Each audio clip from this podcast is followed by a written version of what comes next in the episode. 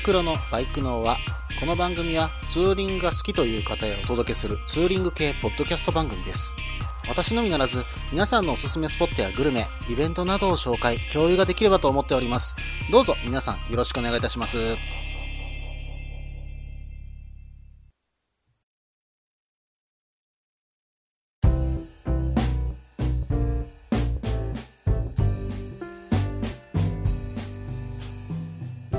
始まりました。バイクのは第31回ですね。お相手はタククロです。どうぞよろしくお願いいたします。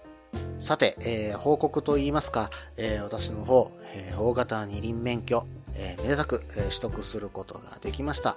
8月20日にですね、えー実は2回目の試験でやったんですけども、うん、卒業検定を受けさせていただきまして、えーなんとか、えー通ることができました。うん。まあちょっとね、多分点数的には後から逆算するとギリギリなんじゃないかなっていうのがね、えー私の中ではあるんですけども、うーん、まあ、ただね、あの、走り切った後でもね、やっぱり合格発表あるまでは、え不安が拭えないもので、うん、まあ、走り切っているっていうことはね、途中で検定も止められてないんで、まあ、下手なね、ミスはないだろうし、うん、まあ、ギリギリのところで通してくれるだろうという思いもあったんですけどもね、うん、まあ、あの、なんとかね、えー通らせていただいて、これでね、めでたく、どんなバイクでも乗れるということになりました。うーん、大型免許を取りまして、ちょっと思うことがあるかなと、えー考えたんですけども、私ね、そもそも、うん、バイクをね、あの、新しく買い替える予定っていうのは、今のところないんです。うん。今ね、免許取っとかないと、後でね、取れなくなるんじゃないかなというちょっと思いもありましてね、うん、取れる時に取っとこうということで、今回取らさせていただきました。うん。まあ、取ったことによって、まあ、大型のね、あの、バイクに乗れるっていうことには変わったことは変わりましたけども、今のね、CRF、えーこれを捨てるつもりもないですし、ただ取ることによって、えーバイクのね、まあ、テクニックというよりは、あれかな、安全運転に対する、まあ、技術、これの再確認ができたんじゃないかなっていうふうに思います。さらにですね、やっぱりあの基礎的なところっていうのはね、意外と抜けてたなっていうふうに自分で思い返しました。まあ、今回私卒検、実は1回目ね、あの前回の放送でもお話しさせていただきましたが、実は落ちてます。で、それもスラロームのところで落ちたんですが、うん、そのスラロームの時にやっぱり体重移動というかね、足の、まあ、重心の置き方というか、そういった、えーやり方っていうのもね、うん、すっかり抜けてましたし、それ後から教官に指摘されて分かったこともありました。うん、こういったね、基礎的なところ、意外とやっぱり抜けてたりします。で、教習で再確認できたことは私は非常に嬉しいことだと思ってますし、うん、今後のツーリングのね、安全につながるんじゃないかなっていうふうに思いました。まあまあ、あの、大型せっかく取れたんでね、当然大型乗りたいですよ。うん、乗りたいんですけども、それ以上に自分のね、技量を気づかせてくれたな。うん、ここまでちょっとやっぱりね、危ない運転してたなっていうのをね、再確認できたこと。これは僕は喜ばしいことだと思うし、自分の今後の安全、家族がね、あの、やっぱり心配してますんで、えーそういったこともね、ないように、できる限り自分でね、気をつけることができるんじゃないかな。これが本当に今回のね、教習を受けてよかったことだなというふうに思いました。うん。まあ、何はともあれね、えーこれで大型免許取得できたわけですよ。うん。当然ね、私乗らない、CRF 降りない、当然買わないっていうふうに言ってますけども、まあ、やっぱ取っちゃったらね、グーバイク見ちゃいますよね。そこはね、あの、見ながら、あ、これいいな、7班いいな、やっぱりね、1000cc 超えるのもいいなっていう風にやっぱチラチラめくってね、今チラチラ見るのを楽しみにはしています。まあ買いませんよ。うん。まあ今のところね、あの、正直資金もないんで、今のところ買う予定はないんですが、えー中山バイクラジオさんの中田さんからは、えー NM4 をね、えーご利用しで進められるというね、いうことをツイッターでされています。うん。まあまあ NM4 ね、あの、一度私は試乗してからね、あの、論評させていただこうかなとは思いました。うん、まあでもね、今手元にね、SV650 の、まあ、パンフレットはあったりするんですよね。これね、ちらちら見てると、車体も196キロと、本当にね、比較的軽量な車体でね、うん、まあ、これは乗っててね、コーナリングが楽しそうなマシンだなうん、まあ、峠にね、ちょっと持っていって、まあ、ガンガン走るわけじゃありませんよ。うん、軽くね、うん、流しながら、そうだな、アクセルの月を楽しむというかね、うん、低回転からもね、なんかトルクがありそうな感じがちょっとするじゃないですか。スペック見る限りですけどね。うん。なんで気持ちよくね、流せそうな感じがするんですよね。うん。ひらりとね、ちょっと倒した後に、えー、登録を使って起こしながらゆっくり立ち上がっていく。うん。コーナリングがね、一番気持ちよく、えー、走れそうな感じのマシンだなっていうふうに思いました。うん。ちょっとね、今大型の中では欲しいかもしれませんね。はい、えー、それではですね、少しちょっとお礼を言わせていただこうかと思います。えー、ツイッターでですね、私の方が、えー、免許を取得した時に、えー、皆さんから、えー、祝福のいいね、もしくは、えー、おめでとうっていう風にね、言っていただけました。えー、本当に皆さんありがとうございます。えー、いっぱいいいねいただいてね、私あんだけいいねもらったの初めてだったんです。うん、本当にね、えー、皆さん、たくさんのいいね、えー、本当にたくさんのおめでとう。本当に皆さんありがとうございました。うん、私はちょっと幸せ者だなっていうふうに感じました。それではですね、ちょっと前半は、えー、普通歌がね、えー、届いてますので、えー、その紹介させていただこうかなと思います。えー、まずはですね、前回ですね、北海道のメールを送っていただいた奥ちゃんさんから、えー、メールの方をいただきました。えー、それでは読んでいきますね。件名、第30回配信のお礼。タククロ様、いつもお世話になっております。奥ちゃんです。第30回配信楽しく聞かせてもらいました。本当にありがとうございます。私の内容、薄い投稿メールをうまく修正肉付けしてもらい感謝感謝です。配信でもお話しされていましたが、実は今回のツーリングで余市の日課ウイスキー見学に立ち寄っていました。えー、全く書いていなかったですね。洋酒好きのタククロさんにパスを出せなかったことを悔やみます。また、ツーリングに行く機会がありましたら必ず投稿させてもらいます。えー、追伸まだ妄想ライダーのままです。オフシかハンター株が欲しい。ということでした。えー、奥ちゃんさん、メールの方どうもありがとうございます。うん、奥ちゃんさん、余市の蒸留所行かれてたんですね。私ね、実はあれだけ喋っておきながら余市の蒸留所行ってないんですよね。はい。えー、ただ、行ってなかったとしても、余市のお酒は大好きです。うん。ただね、あの、札幌とかに泊まられる方がもしいらっしゃればですけども、うん、バーにね、せっかく行って、余市のお酒を飲む。これはね、余市の蒸留所があるんでいいと思いますが、まあ、前回ね、喋ったことは、竹鶴のね、お話も喋らさせていただきました。当然、竹鶴もね、ブレンデッドウイスキーのまあ半分、もしくはもうちょっと少ないぐらいかもしれませんが、えー、それが余市のね、蒸留所で作られたお酒ということは違いありませんけども、どうせ飲むならね、北海道のみで作られた余市はね、うん、北海道の大地で飲むっていう方が私はうん、風情があっていいんじゃないかなっていうふうに思います。うん、さて、えっ、ー、と、メールの本文にですね、ちょっと気になる点があったんですけども、うん、えっ、ー、と、修正肉付けしてもらって感謝感謝ですというふうに書かれていましたが、全然そんなことないですよ。本当に奥ちゃんさんのね、あのメールいただきまして、えー、その内容があったおかげでね、あの、私も、え調べさせていただいて、えそれをね、話すことができているんです。本当にいろんな場所、まあ、例えばね、奥ちゃんさんだったら過去にね、行った場所で良かった場所とかありましたらね、えー、ぜひね、教えていただければと思います。えー、それとですね、えー、今ね、まだバイク、えこれからね、買われるとは思いますが、えもしね、買ったらぜひね、すぐに投稿ください。私もね、あの、一緒にできればツーリングさせていただきたいと思っています。うん。もし買うんだったら、ハンター株なんですかね。オフ車というふうに書かれていましたが、うん、どっちなんだろう。125cc で買われるのであれば、えー、KLX とかかな。うん。まあ、あえてね、ちょっと古めの125とか言ってみると面白いと思うんですけどね。うん。まあ今ね、選んでる時がやっぱり一番楽しいですからね。はい。うん。購入された時にまたご連絡ください。それでは、えー、もう一つ普通歌届いていますのでご紹介させていただきます。藤四郎さんからいただきました。それでは読んでいきますね。件名、はじめまして。はじめまして、藤四郎と申します。いつも楽しく拝聴させていただいています。普段、バイクに乗るのは一人が多く、目的地もなく、ブラブラと走ってしまいますので、スポットを紹介してもらえる番組はちょっと嬉しかったりします。お話を聞いていると、生息地がとても近い感じがします。いつかご一緒にツーリンできればいいなと思います。大型免許残念でしたね。でも、すぐに取れますので、気を落としてはいないとは思いますが、次回頑張ってください。次は飲みに行きましょう。藤代さん、メールの方どうもありがとうございました。うん。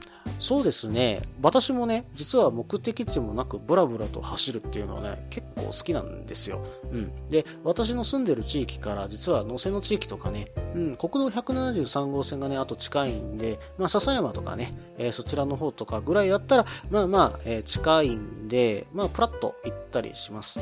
うん、何がいいってね、本当に田園風景の中を走ってる。これだけで私結構好きなもんなんで、うん、それをずっと走っていって、その先にね、温泉でもあろうもんなら、これはもう私はたまらないんでね、うん、行った先でね、あの、探したりすることもありますよ。まあ、あの、ヌセの地域だったらそんなに広くもないんでね、うん、あの、私が結構好きな、えー、温泉もね、実はあったりするんですけどね、うん、言っちゃおうかな。うん。まあ、京都のね、毛振川なんですけどもね、うん、ここね、大して大きな大浴場でもないし、えー、泉質にね、特徴があるわけでもありません。ただね、あの、こじんまりとした露天風呂と、えー、内湯がありましてね、うん、その露天風呂がね、私好きなんですよ。ここのね、ちっちゃな露天風呂。まあ、人もそんなにいないっていうところが結構醍醐味なんですけども、うん。あの、一般の入浴はね、確か3時までしか、えー、やってないんですが、この、えー、昼から3時までが意外とゴールデンタイムでしてね、うん、あんまり人がいない。で、そこに、えー、一人で入ってるこじんまりの露天風呂。本当にね、あの、貸し切り風呂みたいな感じでね、入れます。うん、私は結構ね、この温泉好きなんで、たまに行っております。うん、それとこの毛振川のあたり、やっぱりね、ここの魅力は田園風景、昔ながらの風景ですね。私はこの中を走っている、これだけですごい気持ちよかったりすることもあります。うん。あと、住んでるとこも近いと、えー、言われているんですが、どちらでしょうか、えー、大阪の方なのか、それとも兵庫県なのか、ぜひね、ツーリングの方お誘いください。よろしくお願いいたします。あとね、最後に書いていただきましたが、えー、大型免許、えー気を使っていただいてどうもありがとうございます。えー、その時は本当に気落ちしてたんですけども、うん、今はもう取ってウキウキの気分です。えー、励ましの言葉どうもありがとうございました。えー、飲みに行くのはね、いつでもお付き合いさせていただきますよ。ぜひぜひよろしくお願いいたします。それでは、え、前半の方、これにて終了しようと思います。え、後半はですね、え、コーナーの方に行こうと思います。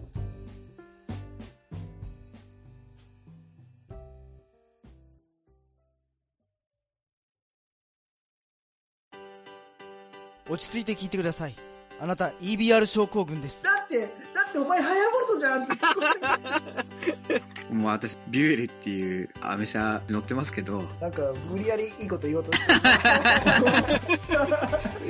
忙しいあなたに心のパーキング。元バラエティラジオ、グッドスピード。この番組は初心者には情報を、ベテランには懐かしさを。バイクトークを楽しみながら、バイクとライダーの社会的地位向上を目指す、バイクバラエティ番組です。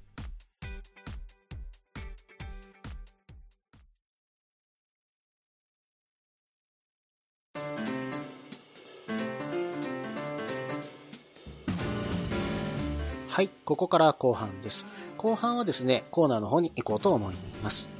ツーリングスポット紹介のコーナー。このコーナーは私、もしくは皆さんから投稿いただいたおすすめのスポット、穴場のスポット、自分しかいないけど自分が好きなスポットなどを紹介するコーナーです。今回はですね、えー、実はヒロテンさんからえ第25回で取り上げた、え浦島並こと飛島に行ってきたというメールをいただきました。えこれをね、紹介させていただこうと思います。件名、大崎上島の食堂。第25回でメールを取り上げていただきありがとうございました。先週、飛島に行ってまいりました。竹原から大崎上島、下島、豊島、岡村島へと渡り、そこからフェリーでしまなみ海道の大三島に着き、しまなみを経由して大阪まで、えー、高速で帰りました。3年ぶりの飛島でしたが、感じたことを少し。フェリーに関してですが、えー、岡村島と大三島を結ぶ便が、竹原、大崎、えー、上島、下島に比べると少ないので、ここを使われる予定でしたら、このフェリーの時間を基準にスケジュールを決めることになるかと思います。それと、昼ご飯に食べたラーメンが美味しかったので報告します。大崎上島にある、えー、徳森食堂です。地元の家族連れや行員さんで非常に賑わっていますが、回転が良さそうなので、それほど待たなくても良さそうです。メニューはラーメンといなり寿司のみ。地元の人は、ラーメン1.5盛りにいなり寿司3個を頼む人が多かったです。かっこ、いなり寿司はショーケースから勝手に取り出して生産時に自己申告します。麺は細めの低加水でやや固め。味は醤油味で関西で言えば高いだけをマイルドにした感じか甘くない播州西脇ラーメンといったところです。飛島に行くことがあればぜひ立ち寄ってみてください。あと、豊島ですが、ここは狭い場所に家が無秩序に建っており、家と家の路地が狭く入り組みラビリンスになっています。夕方あたりか暗くなってきた時間は行くと路地の先が暗くて何があるかわからなくなり異世界に行ってしまいそうな雰囲気が良いです。ちなみにこんなところにも Google くんが来ています。これからも配信楽しみにしています。ひょろてんさん、どうもメールの方ありがとうございます。えー、飛島街道行かれたんですね。うん、本当にね、気持ちよさそうな場所なんで私も羨ましいなっていうふうに思います。はい、えー、それではね、少しメールの方見ていきますね。うん、ちょっと見てみるとですね、この岡村島と大三芝を結ぶ便、確かに少ないです。えーちょっと私の方で調べてみたところ、えー午前に2便、えー夕方に3便っていう風になっています。で、岡村島発が、えー午前が9時15分発、えーそれと、えー10時5分発、えー午後の便が15時発、15時50分発、18時5分発という風になっています。うん。確かにね、これちゃんとスケジュール組んでいかないと、ちょっとね、間、例えば10時から15時までなんて結構空いてしまうんで、えこのあたりはね、注意して皆さん行ってみてください。はい、えー、それでは次を見ていきましょう。えー、大崎上島にある徳森食堂さんで、えーラーメンを食べたという風にあります。うん、ちょっとね、気になったんで調べてみました。するとね、この店結構な人気店みたいなんですね。うん。で、えっ、と、鶏ガラスープと煮干しだしを合わせた、えーちょっと濃いめのね、醤油の味なのかなという風に、えー書いてあるところが、えー多く見受けられました。うん、このね、ラーメン、本当に美味しそうですよ。うん。で、ちょっとね、いろんなページを見てみたんですが、すっきりした味わいで、うん、麺がね、ちょっと太めのストレート麺だそうなんです。うん。で、このストレート麺なんですけど、ちょっと柔らかめで、えースープをしっかり吸ってるんでね、味もね、きっちりちゃんとするそうなんですね。うん。で、これがね、この麺との一体感がたまらなく美味しいらしいんです。うん、しかもね、これ実は、えー煮干しが入ってるということは、まあ、味もね、結構ガツンとくるでしょうから、これに酢飯の、まあ、お稲荷さんでしょう。これは美味しいと思うな。うん。まあ、あの、チャーシューもね、ちゃんとしっかりしたチャーシューが乗ってそうで、これジューシーそうに見えますね。これも美味しそう。うん。このラーメンはね、ちょっと食べに行く甲斐があるかもしれませんね。はい。えーそれではですね、次見ていきますね。うん。次に書かれていたのが、豊島のね、うん。家が無秩序に立っている間の路地なんですね。うん。これが狭く入り組んだ、えーまあ、ラビリンスみたいっていう風には、えー書かれていましたけども、えー昔ながらのちょっとね、あの狭い路地をね、楽しむことができるんですね。これね、どうも、この路地を写真を撮りに行くためだけに行かれる方もいらっしゃるそうなん。うん、ちょっとね、異世界のようなというか、えーそうだな、昔ながらのね、あの、街並みというか、えーそういった感覚がね、えー見えるんじゃないでしょうか。ちょっと私もこれはこの雰囲気を味わいにね、行ってみたいなって思いました。うん。で、これね、えー実は Google マップでね、えーこの路地を、えー見ることができます。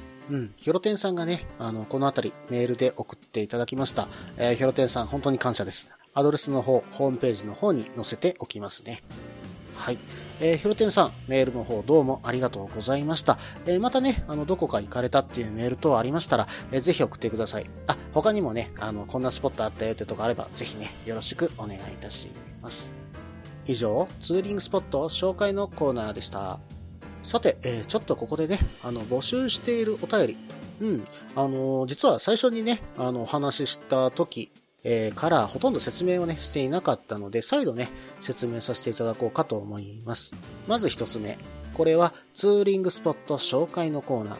今、メインでやらせていただいているコーナーです。これはね、あの、皆さんから投稿いただいたスポット、えー本当にね、穴場のスポットでも結構です。えー普段みんなが行ってるスポットでも結構です。当然、ハリテラスとかね、ああいった有名なスポットでも結構です。もしくはね、自分が行きたいな、でも行けてないんだよなっていうスポットもね、ぜひ送ってください。私の方でね、あの、もし、えー皆さんの投稿のところで面白いなって思うことがあれば、え調べてね、説明させていただきます。二つ目、え次は旅先グルメのコーナーですね。最近ね、ちょっとここあまりできてないんですけども、うん、皆さんがね、行った先でこれ美味しかったな、もしくはここ食べたいんだよなっていうようなところがあれば、これもね、ぜひご紹介ください。うん、意外とね、こんなの知らなかったなっていうのが、やっぱり私もありました。うん、上田の追いだれ串焼き。これはね、私、未だに食べてみたい。これは僕はね、長野に行く理由だと思ってます。はい。はい。えーそれでは次、3つ目。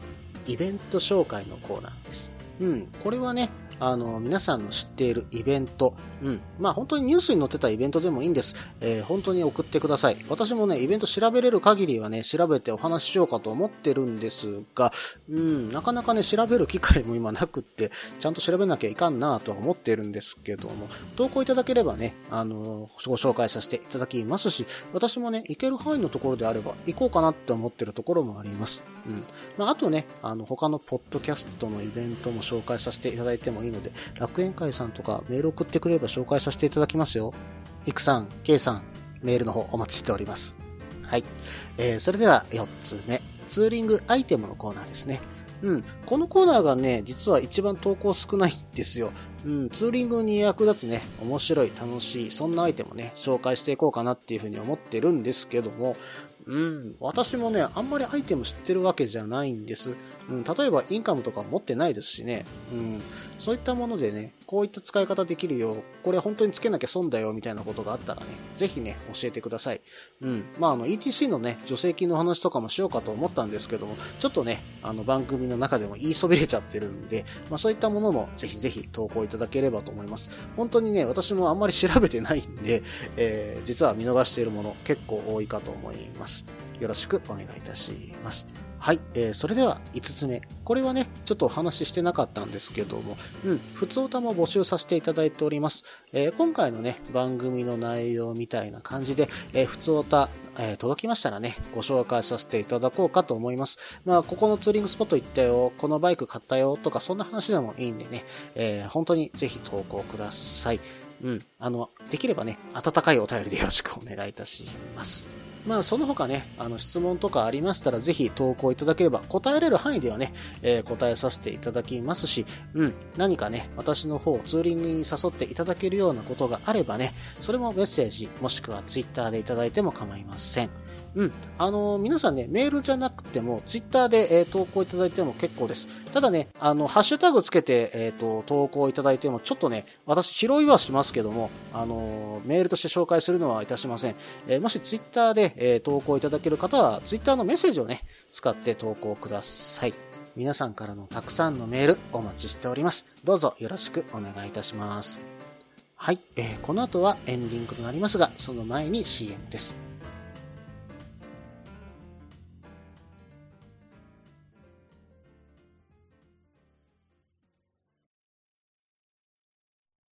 みんなでバイクの輪を広げよう。ツーリングスポットデータベース番組、バイクの輪は毎月2回程度不定期更新中です。皆さんよろしくお願いいたします。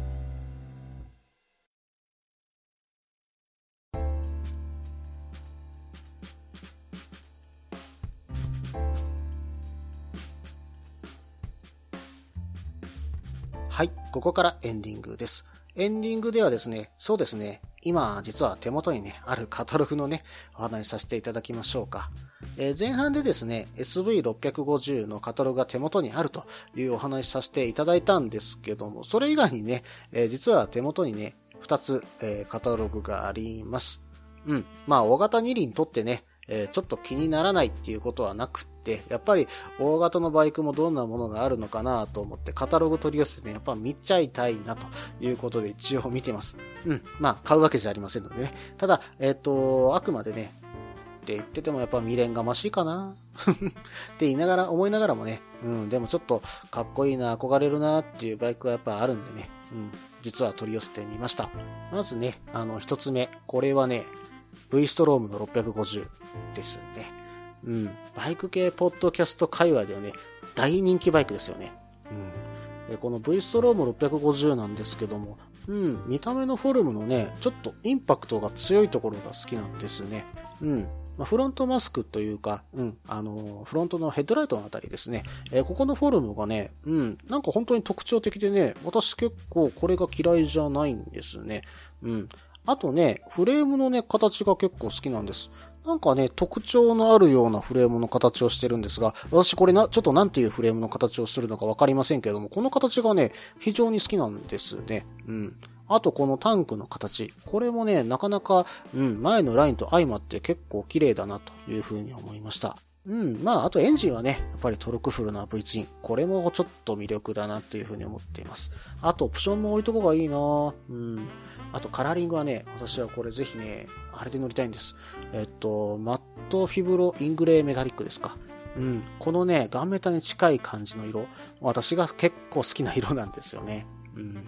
ちょっとね、落ち着いた感じで乗るにはいいかなと思います。で、これね、あの、XT のあの、まあ、くちばしスタイルのタイプと、普通のね、えー V ストローム650があるじゃないですか。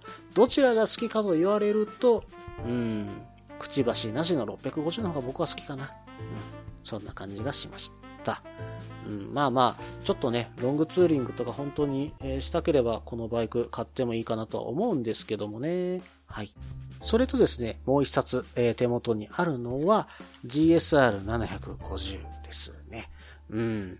実はね、このカタログを取り寄せた理由っていうのは、うん、もともとね、この GSR7 班、形は大好きなんですね。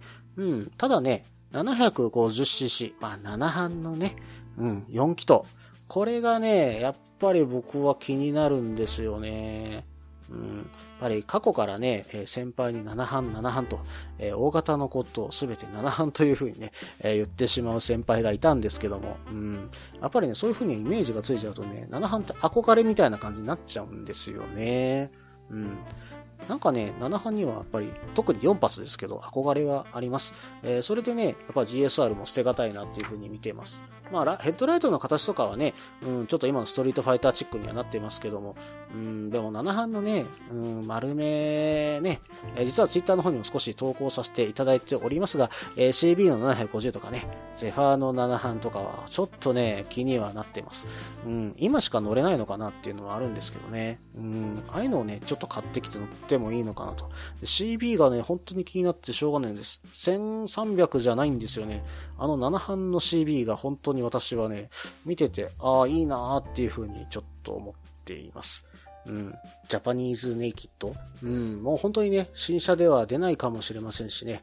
え今まあ買えるとしたらまあ中古しかないですけども、うん。まあ CB、これから値段も上がっていくだろうということを考えれば、そうだな、オールマイティに乗れる、まあ、CB、ゼファーの7班うん。これはちょっと魅力かなっていうふうに私は思いました。まあちょっとね、見た目に惚れたっていう方がでかいですけどね。はい。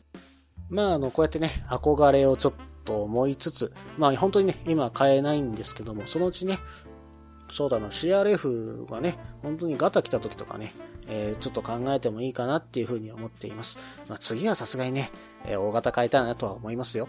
うん。まあ次にね、選ぶまでにいろんな車種、えー本当に見ていってから、え決めようかなって思っています。この番組では皆さんからのメールを募集しています。ツーリングスポット紹介のコーナーではおすすめのスポット、穴場のスポット、自分しかいないけど自分が好きなスポット、自分じゃいけないけど良さそうなスポットを教えてください。また、旅先グルメのコーナー、イベント紹介のコーナー、ツーリングアイテムのコーナー、温かいお便りも待っています。できる限りご紹介させていただきます。メールはブログの方にメールフォームを設置しています。もしくは、ツイッターで直接メッセージいただいても構いません。Twitter はタククロで検索していただければ CRF の画像でわかるかと思います。ではお便りお待ちしております。と同時に今回第31回ですね。バイクのはこれにて終了です。最後まで聞いていただいてどうもありがとうございました。